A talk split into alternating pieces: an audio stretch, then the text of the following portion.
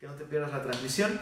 Y, bueno, el día de hoy vamos a comenzar con el tema eh, eh, la entrada triunfal. Hoy vamos a estudiar la, entrada triunfal de Jesús. Así que me gustaría que abras tu Biblia en Mateo 21 y que leyéramos los versos 1 al 11. Vamos a leerlos y después de esto vamos a orar y, y, y luego entramos a nuestro estudio. Mateo 21 versos 1 al 11 dice así. Cuando se acercaron a Jerusalén y vinieron a Betfagé, al monte de los olivos, Jesús envió dos discípulos, diciéndoles, id a la aldea que está enfrente de vosotros, y luego hallaréis una asna atada y un pollino con ella. Desatadla y traédmelos. Y si alguien os dijere algo, decid, el Señor los necesita, y luego los enviará. Todo esto aconteció para que se cumpliese lo dicho por el profeta cuando dijo, decida la hija de Sión, he aquí tu rey viene a ti, manso y sentado sobre una asna, sobre un pollino, hijo de animal de carga. Y los discípulos fueron e hicieron como Jesús les mandó, y trajeron el asna y el pollino, y pusieron sobre ellos sus mantos, y él se sentó encima. Y la multitud, que era muy numerosa, tendía sus mantos en el camino, y otros cortaban ramas de los árboles y las tendían en el camino. Y la gente que iba delante y la que iba detrás aclamaba diciendo, Osana al Hijo de David, bendito el que viene en el nombre del Señor, Osana en las alturas. Cuando entró él en Jerusalén, toda la ciudad se conmovió diciendo, ¿quién es este? Y la gente decía, este es Jesús, el profeta de Nazaret de Galilea. Señor, gracias porque hoy tu palabra está disponible para nosotros, Señor. Gracias porque podemos venir a ella con la certeza de que nunca vuelve, nunca vuelve vacía, Señor. Siempre cumple el propósito por el cual tú la envías. Así que hoy te pedimos, Señor, cumple tus propósitos en nuestra vida y haz tu obra en nosotros a través de tu palabra. Y muéstranos a Cristo esta mañana, Padre. Muéstranos a tu amado Hijo Muéstranos cuán glorioso es. Muéstranos al Rey de Reyes y Señor de Señores. Y lo pedimos en el nombre de tu amado Hijo Jesús. Amén. Amén. Bueno, e, e, esta porción se conoce como la entrada triunfal. Muy probablemente la gran mayoría de las Biblias tiene ese título, la entrada triunfal. Pero es importante recalcar que ese título no es el título que el autor de la Biblia le da que el autor de Mateo le da a, esa porción, a esa sección de la, narrativa. Em, e, es en cierta medida apropiada, la entrada triunfal, y en cierta medida no es apropiada. Te voy a explicar por qué. ¿Por qué sí es apropiada? Bueno, es apropiada porque eh, para, para la época en la que está sucediendo todo esto, lo que hizo Jesús fue de alguna manera parecido a lo que hacían los romanos em, cuando algún general eh, ganaba una victoria importante o volvía de una campaña de expansión del imperio romano em, o defendían victoriosamente algún territorio de Roma, pues eh, este general regresaba em, a Roma y regresaba con riquezas, regresaba con sus mejores hombres, regresaba con prisioneros de guerra, eh, regresaba con un gran botín y montado en un gran caballo y la ciudad entera esperaba a este victorioso general a las puertas de la ciudad y todos marchaban hasta el Coliseo en, bueno, en medio de algarabía y gritos y festejos y demás. y entonces de alguna manera lo que hizo Jesús se parece a eso, pero no lo es. no lo es. Eh, eh, ¿Por qué no lo es? Porque Jesús, Jesús viene en un modo completamente contrastante. Jesús viene en humildad. Jesús no trae a ningún cautivo. Jesús va a entrar a la ciudad, entra como rey, pero realmente entra con la actitud de un siervo, de un esclavo. Y de hecho, lo, triste de esta historia es que aunque él es rey y aunque estaba planeado que Él entregara su vida y se sometiera al castigo de la cruz por nosotros. Em, lo triste de todo esto es que la nación de Israel no reconoció a su rey. Entonces, eh, en ese sentido no, no podríamos decir que es una entrada triunfal, porque la nación de Israel fracasó en conocer, en reconocer a su rey. Ahora, el contexto histórico es muy importante. El pueblo de Israel en este momento eh, de la historia es el momento en el que tiene las expectativas más altas de que el Mesías aparezca. Entonces toda la nación tiene, tiene muchísimas expectativas de que en cualquier momento el Mesías aparecerá. Y para este momento ya Jesús lleva tres años en su ministerio público y muchos comienzan a preguntarse si Él es el Mesías. Y lo, interesante es que Jesús durante sus tres años de ministerio ha estado reprimiendo el que la gente reconozca públicamente que Él es el Mesías. Em, de hecho, a sus, a sus propios discípulos, cuando les preguntan, ¿quién dice la gente que soy? hay opiniones diversas, pero en un momento les dice, bueno, ¿y ustedes quién dicen que yo soy? Y Pedro le contesta, tú eres el Cristo, que significa el Mesías, el ungido, el rey de Israel. Y Pedro le dice, no se lo digan a nadie. Pero eso está a punto de cambiar aquí, porque Jesús entiende que este es el momento en el que la nación de Israel tiene que reconocer que Él es el rey. Y Jesús, cumpliendo profecías muy específicas, tiene que entrar a la ciudad como el rey que la Biblia prometía eh, para cumplir la escritura. Todo esto para cumplir la escritura. Entonces, el, el contexto histórico en este momento es un contexto de mucha expectativa de que el Mesías aparezca. Jesús sube a Jerusalén en esta semana, este día que se narra aquí en Mateo 21, es el día en el que comienzan pues los preparativos para la Pascua. La Pascua está a seis días de este momento. Y, entonces toda la, toda la, población eh, de la nación de Israel que podía subir a Jerusalén, subieron a celebrar la fiesta. Entonces Jerusalén está repleto de gente. Miles de personas, es un hervidero de gente. Y Jesús, de un modo muy intencional, entra en la ciudad demostrando que Él es el rey. Pero vamos a leerlo de nuevo. Dice, cuando se acercaron a Jerusalén y vinieron a Betfagé, al monte de los olivos, Jesús envió dos discípulos, diciéndoles, id a la aldea que está enfrente de vosotros, y luego hallaréis una asna atada y un pollino con ella. Desatadla y traed, traédmelos. El Evangelio de Lucas dice que este pollino era un animal en el que nunca nadie había montado. Dice, y si alguien os dijere algo, decid, el Señor los necesita y luego los enviará. Todo esto aconteció para que se cumpliese lo dicho por el profeta cuando dijo, decid a la hija de Sión, he aquí, tu rey viene a ti, manso y sentado sobre una asna, sobre un pollino, hijo de animal de carga. Una de las cosas que aprendemos eh, cuando leemos los evangelios, y especialmente este capítulo, pero cuando, cuando leemos lo que la Biblia dice sobre Jesús, es que Jesús no es como lo imaginamos. Jesús no es jamás eh, la persona que nosotros podemos imaginar con nuestra mente, siempre supera nuestras expectativas, pero en, otros aspectos va en contra completamente de lo que esperamos. Y eso es justamente lo que está sucediendo aquí. Eh, la nación de Israel está esperando un Mesías poderoso, militarmente hablando, políticamente hablando, y tiene altas expectativas de que este Mesías aparezca pronto con gran poder, saque a los romanos de la tierra prometida y le dé libertad política, religiosa, económica a la nación. La nación está bajo la opresión de Roma en este momento.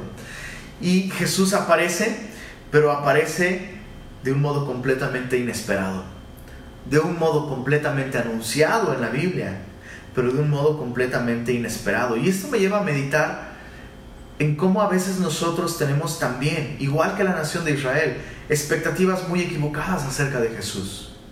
Entonces lo que aprendemos aquí es que Jesús nunca es el rey que esperas, pero siempre es el rey que necesitas. Jesús nunca es el rey que tú te imaginas, pero siempre es el rey que la Biblia promete. ¿Cómo es este rey? ¿Qué tipo de rey es Jesús? En primer lugar vemos que es un rey humilde. La manera en la que él entró sentado en un pollino nos habla de su humildad. Es importante recalcar que Jesús entró en un pollino para cumplir la profecía. Y Jesús está siendo muy intencional con esto. La profecía que se cita aquí es Zacarías capítulo 9, verso 9. Y me llama la atención que Mateo no cita toda esa profecía, porque Zacarías 9:9 comienza diciendo, regocíjate o gózate, oh Israel. Pero aquí Mateo simplemente dice, decid a la hija de Sión, he aquí tu rey viene. A ti, sentado, y sentado sobre una asna, sobre un pollino, hijo de animal de carga. Entonces Jesús viene caminando desde Jerusalén, perdón, desde Jericó hacia Jerusalén y Jesús hace una pausa y manda a sus discípulos por, este animal de carga junto con su mamá, el pollino y el asna, porque intencionalmente quiere cumplir esta profecía. Está enviando este mensaje claro, inconfundible a la nación de Israel, de que Él es el rey de Israel, de que Él es el Mesías prometido. Ahora, lo hace para cumplir esa profecía, pero la profecía recalca algo sobre el carácter de este rey. Tu rey viene a ti manso, sentado sobre una asna, sobre un pollino, hijo de animal de carga. El pollino no era de ninguna manera un transporte de guerra. No era un transporte de ricos. Era un transporte de humildes. Era un, era, un transporte de gente humilde. y Jesús viene no solo en mansedumbre, sino en humildad. Sí es el rey. Y, quiero recalcar esto. La Biblia dice, mira a tu rey, mira cómo viene. Viene humilde, viene manso. Y hay muchas cosas que podemos aprender sobre cómo Jesús, al presentarse como rey, la primera característica que pone de frente es su humildad y su mansedumbre. Él no va a obligar a nadie a que se postre ante Él. Él eh, en su primera venida invita a los hombres a ser parte de su reino y lo hace con ternura y con humildad y con mansedumbre. Y lo hace, quiero, quiero que pienses en esto, lo hace no prometiéndonos una vida cómoda y próspera y exitosa en términos humanos. ¿Te, das cuenta de esto? es, increíble cómo en su carta de presentación como rey viene en austeridad y en pobreza. De alguna manera es como si Jesús estuviera dejándole claro a la nación de Israel desde ese momento, no he venido a traer prosperidad económica, no he venido a traer poder militar e independencia, he venido en mansedumbre a perdonar pecados y a reconciliar al hombre con Dios. Entonces, lo asombroso es que aun cuando Jesús se presenta como manso y humilde, aun cuando Él se hizo pobre para enriquecernos espiritualmente con su humildad, con su pobreza, es increíble que aún el día de hoy hay gente que insiste que Jesús lo que quiere es traer abundancia económica, seguridad financiera por medio de gran abundancia y multiplicación. Y esa, de alguna manera, déjame usar esta expresión, esa no es su, su imagen de campaña. Ahora no es que Jesús sea un político, pero Jesús está enviando un mensaje Y Jesús no está enviando un mensaje de prosperidad económica. ¿Por qué? Porque la vida del hombre no consiste en la abundancia de los bienes que posee.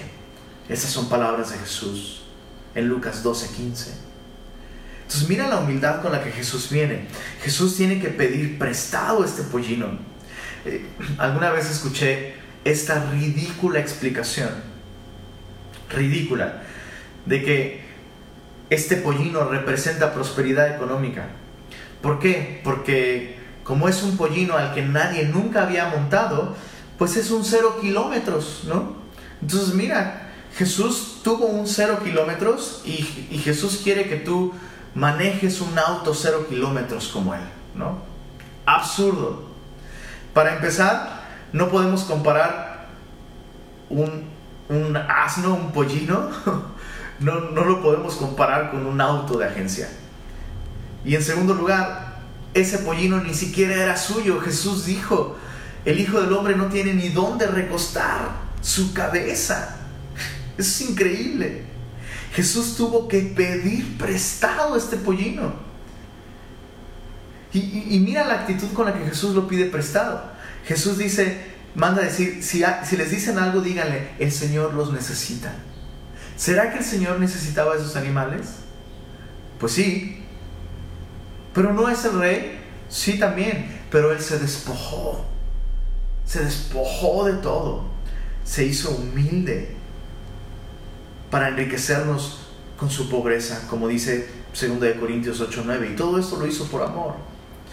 Entonces, puedes imaginarte a los discípulos, eh, o sea, si, tú eres como, como yo, pues en ciertos contextos, en ciertos momentos, pues hasta, hasta da pena pedir prestadas ciertas cosas, ¿no?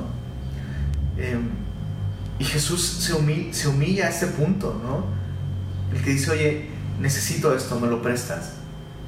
Y Jesús llega montado sobre un, pollino prestado.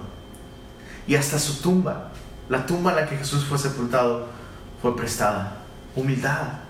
Jesús es un rey que se despojó absolutamente de todo, de su vida misma incluso.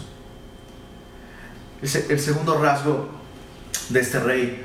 Jesús es un rey valiente también. Versos, versos 4 al 7 dice así, todo esto aconteció para que se cumpliese lo dicho por el profeta cuando dijo, decida la hija de Sión, he aquí tu rey viene a ti, manso y sentado sobre una asna, sobre un pollino, hijo de animal de carga. Y los discípulos fueron e hicieron como Jesús, como Jesús les mandó, y trajeron el asna y el pollino, y pusieron sobre ellos sus mantos, y él se sentó encima. Y la multitud, que era muy numerosa, tendía sus mantos en el camino, y otros cortaban ramas de los árboles y las tendían en el camino. ¿Qué es lo que está sucediendo aquí? Bueno, eh, hay, hay referencias a muchas cosas históricas de la nación de Israel. Eh, algunas de ellas tienen que ver con el Antiguo Testamento. Vemos a los hijos de Gedeón, por ejemplo, montando mulas. Vemos al rey David en algún momento también. Eh, su transporte personal, pues era una mula también. Y, de alguna manera hay referencias a esto, ¿no? Eh, pero lo más importante es todo este asunto de echar los mantos en, el camino, cortar las ramas, porque todo esto hace eco a algo que sucedió en el periodo intertestamentario. Cuando termina la narración del Antiguo Testamento y antes de que empiece el Nuevo Testamento, hay un periodo de 400 años entre el Antiguo y el Nuevo. Durante ese periodo de 400 años, pues eh, sucedió, eh, todo esto que llevó a la nación de Israel a celebrar el Hanukkah, ¿no? Y los macabeos, que eran una familia de sacerdotes, al ver la tierra de Israel eh, ocupada por gentiles y oprimidos, lo que hicieron fue rebelarse y Dios les dio una gran victoria y Dios trajo libertad a la nación de Israel por mano de los macabeos. Y cuando los macabeos regresan a, Jerusalén, la, ciudad celebra y festeja esta liberación haciendo precisamente esto. Entonces, de alguna manera, lo que está sucediendo aquí es que Jesús obtuvo la respuesta que él buscaba, que lo identificaran como aquel que podía traer libertad. La diferencia eh, entre las expectativas de la nación de Israel y la misión de Jesús es que la libertad que él traería no sería una libertad de las circunstancias o una libertad, insisto, económica o política. Jesús sabe que esta respuesta de la nación al identificarlo como un libertador va a llevarlo a su coronación. Pero su coronación no será con espinas, será con espinas y no con oro. Entonces por eso estamos diciendo que Jesús es un rey valiente. Es un rey que se despojó en humildad, pero es un rey valiente, que cumpliendo las profecías y cumpliendo sus promesas de salvación a toda la humanidad, él mismo emprendió este camino que lo llevaría a la cruz.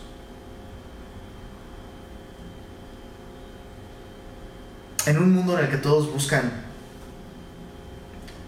grandeza, ¿no? Reconocimiento.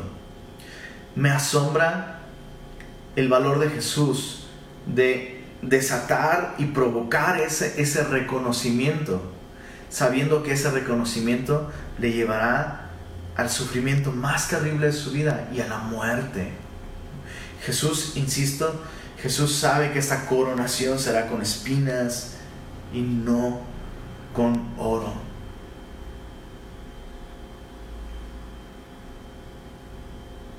Es impresionante lo que sucede en nuestros corazones cuando empezamos a meditar en estas cosas. Es decir, pocas veces pensamos que Jesús requirió de valor para hacer esto, pero, Jesús requirió de valor para hacer esto. Jesús eh, en el huerto de Getsemaní, días después de esto, eh, a medida que su angustia eh, va creciendo, va a estar agonizando y, va a decir, mi alma está angustiada hasta la muerte. Y aún así Él fue hacia la cruz. Este es un rey al que yo seguiría. Y este es un rey que nos llama a todos nosotros a seguirle.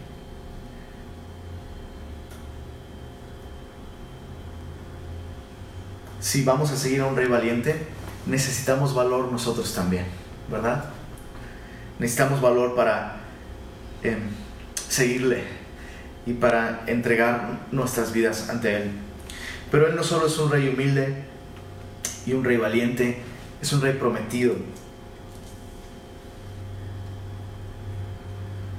Y sabes, el, el mayor gozo que nosotros podemos tener el día de hoy se encuentra en una promesa que Dios cumplió y es la promesa de Jesús.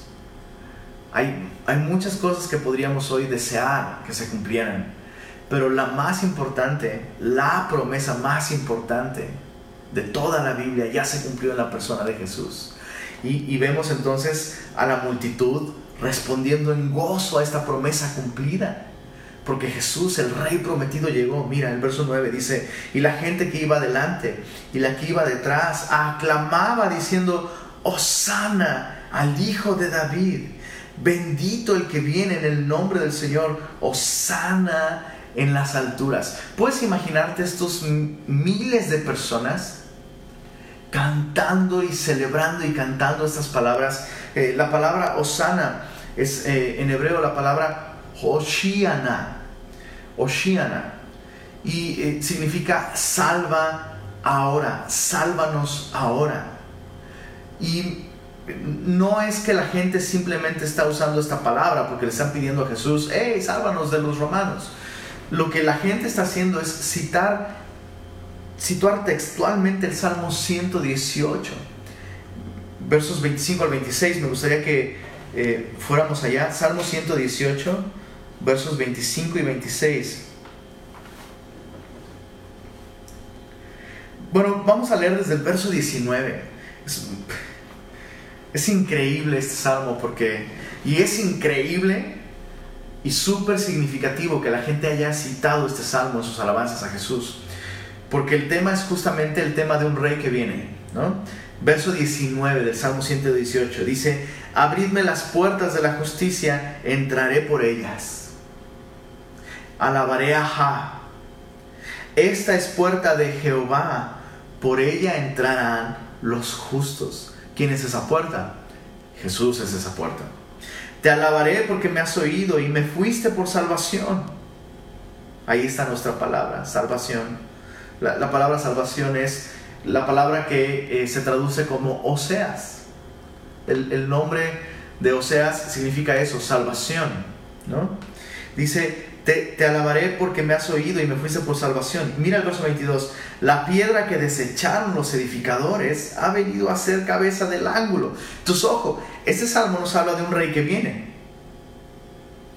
Este rey es la piedra angular de este reino que Dios está edificando.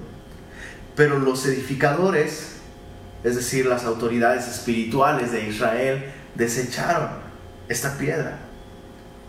Y ha venido a ser cabeza del ángulo.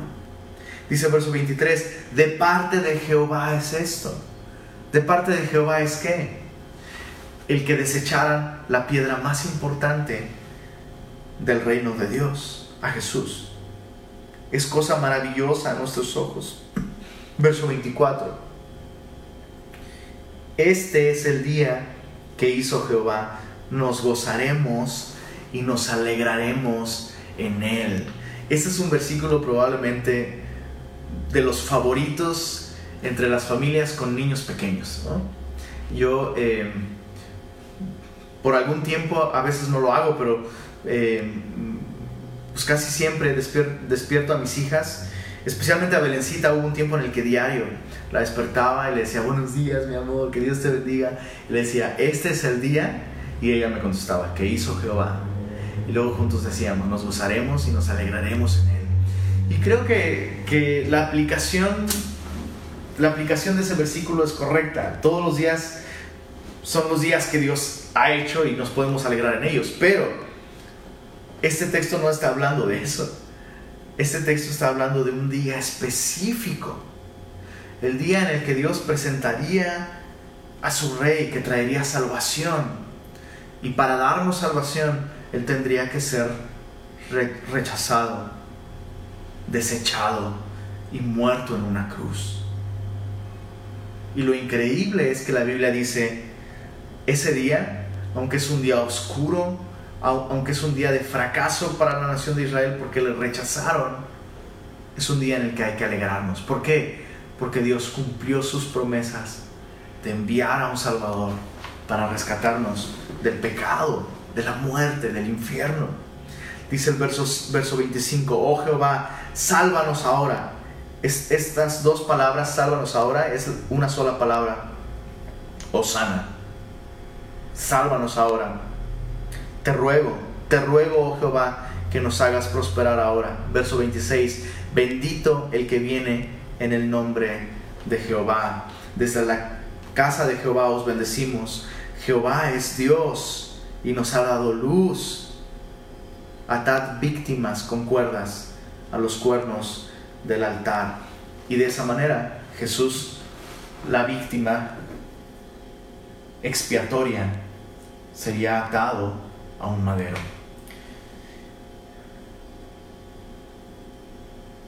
Es impresionante cómo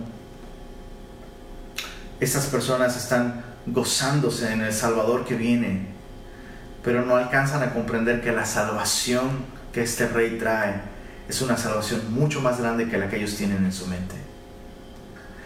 Y tal vez eso nos, nos, está pasando el día de hoy, o sigue pasando el día de hoy. La gente recibe a Jesús con alegría, con entusiasmo, pero luego descubren que Jesús no, los está, no les está dando necesariamente una vida cómoda, no está aumentando sus recursos económicos, tal vez no está sanando enfermedades y la gente se desanima.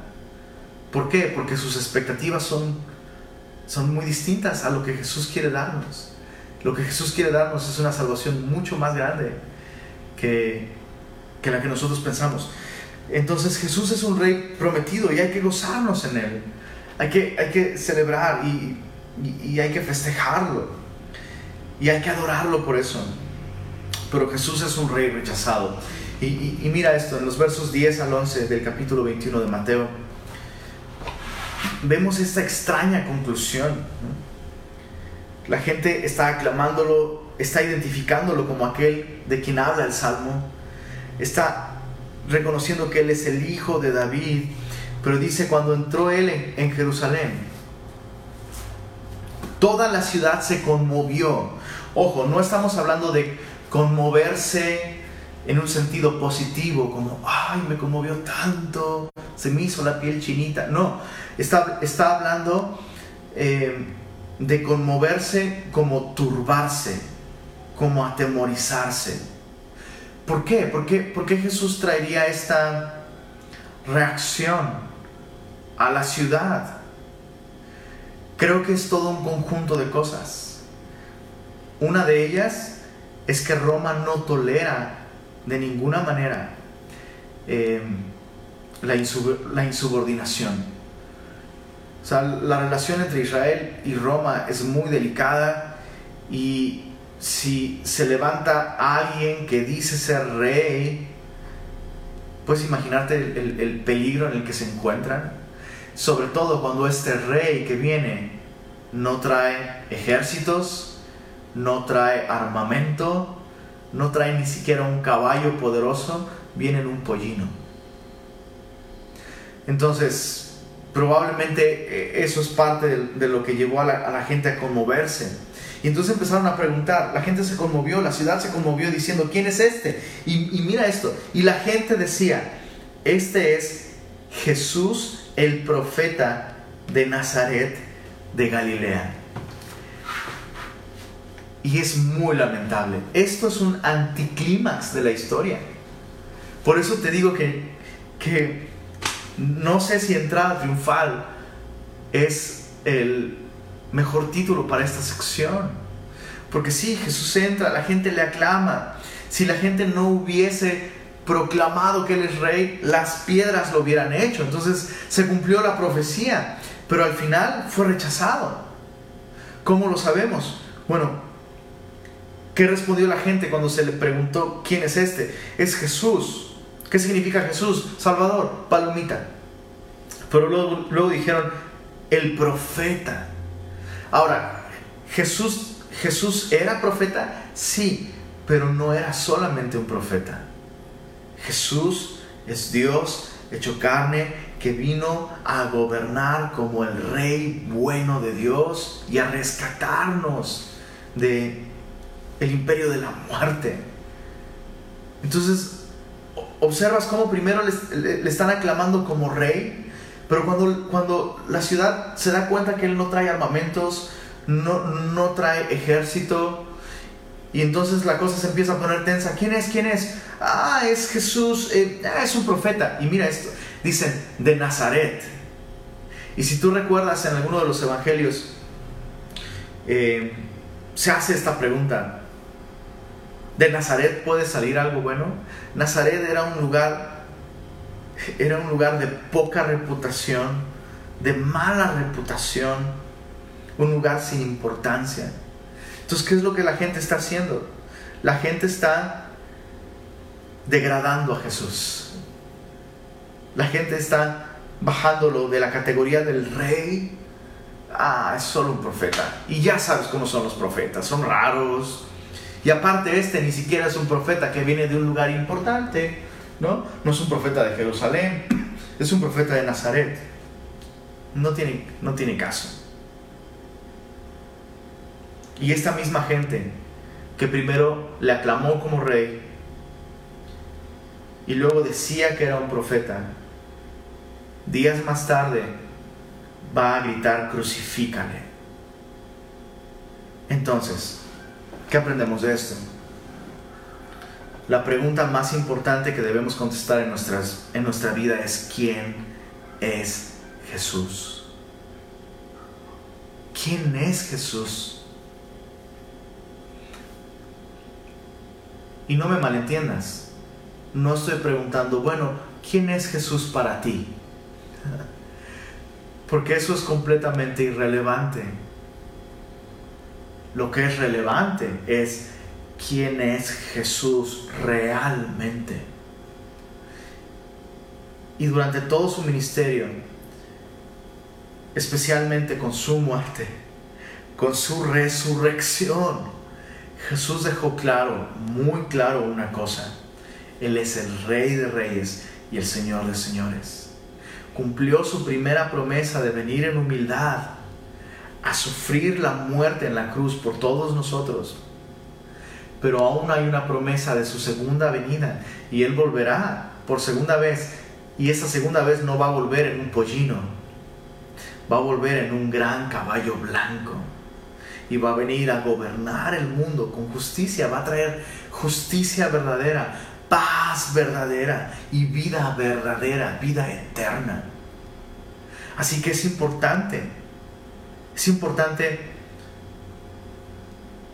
que nos examinemos y nos preguntemos en la práctica, ¿Jesús es mi rey?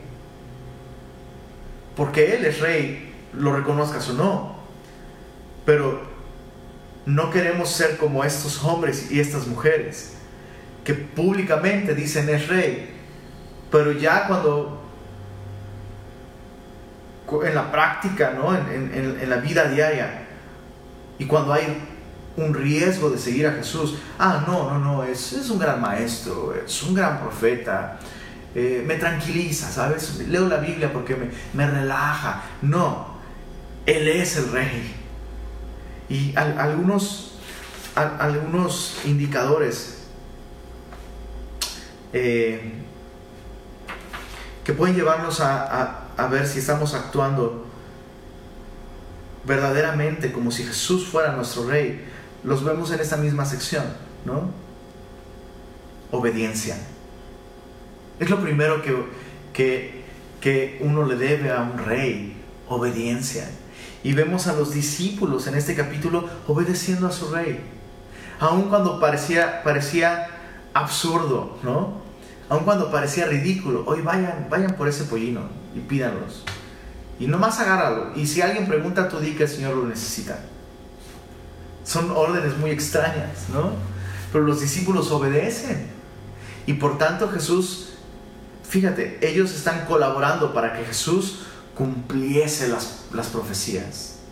Ellos fueron parte, parte eh, de la obra de Dios en proclamar el reino de Cristo. Y tú y yo necesitamos eso. Si queremos anunciar que Jesús es rey a otros, necesitamos de obediencia. Necesitamos obediencia. Generosidad. Eh, alguien prestó ese pollino y esa mula. ¿Quién? No lo sabemos. Eh, es, es, una persona completamente anónima. Algunos dicen, bueno, esto fue algo sobrenatural, ¿no? Este, esta persona, eh, cuando escuchó el Señor lo necesita, el Espíritu Santo obró un milagro y esta persona dejó ir eh, estos animales, que serían un recurso muy preciado en ese tiempo. O sea, no era soltar cualquier cosa para una gente humilde, ¿no? Otros dicen, era un arreglo previo. Jesús ya había hablado con esta persona, la situación en, Jerusalén era eh, delicada, entonces había que actuar con seguridad, con discreción. Puede ser. Sea como sea el caso, esta persona soltó estos dos animales. Soltó estos dos animales. Generosidad. Y lo tercero que necesitamos es sumisión. Y el ejemplo que voy a usar tal vez no te guste, pero ese pollino nunca había sido montado. ese pollino jamás había sido montado. Sin embargo, fíjate, en medio de una gran multitud y de gritos, este pollino que nunca había sido amansado, fue manso debajo de un rey manso. Y eso es lo que nosotros necesitamos. Necesitamos dejarnos guiar por Jesús. Necesitamos someternos bajo su señorío, bajo su reino. Y de esa manera Él será exaltado en nuestras vidas. Así que, ¿quién es Jesús para ti? Si tú no eres cristiano el día de hoy y tú durante mucho tiempo has tenido claro que Jesús es el Rey de Reyes y Señor de Señores, pero no has rendido tu vida a Él, hoy es el día en el que puedes rendirle tu vida. Y, quisiera invitarte a, que hagas esto, a que hoy le entregues tu vida a Jesús. Juan capítulo 1, versos 9 al 13 nos dicen esto acerca de Jesús. Aquella luz verdadera que alumbra a todo hombre venía a este mundo. En el mundo estaba, el mundo por él fue hecho, pero el mundo no le conoció. A lo suyo vino y los suyos no le recibieron. Pero a todos los que le recibieron, a los que creen en su nombre, les dio potestad de ser hechos hijos de Dios. Eso es lo que Jesús, este rey rechazado por los suyos, te quiere ofrecer el día de hoy, te puede ofrecer el día de hoy. Así que si tú hoy quieres entregarle tu vida a Jesús, recibirlo como tu rey y salvador, te invito a que hagas esta oración junto conmigo. Señor Jesús, Reconozco que he vivido gobernándome a mí mismo. He vivido revelándome a tu reino. Soy pecador, Señor. Hoy me arrepiento de todos mis pecados. Y hoy al contemplar la humildad con la que tú viniste, el valor con el que tú enfrentaste la muerte en mi lugar para darme vida, Hoy pongo mi confianza en ti, Señor. Te entrego mi corazón y te recibo como mi Señor y como mi Salvador. Amén. Amén. Si tú hiciste esta oración, ponte en contacto con nosotros. Escríbenos a través de nuestras redes sociales. Eh, puedes enviarnos, puedes enviarme un correo a lenin@semillamonterrey.com. Me encantaría estar en contacto contigo. Puedes mandar un mensaje al WhatsApp de Semilla de Mostaza Monterrey también. Eh, nos encantaría conocerte y, ayudarte a crecer en tu relación con el Señor. Y muy bien, ¿por qué no nos despedimos eh, adorando al Señor? Así que te invito a que cierres tus ojos y vamos a adorar al Señor juntos.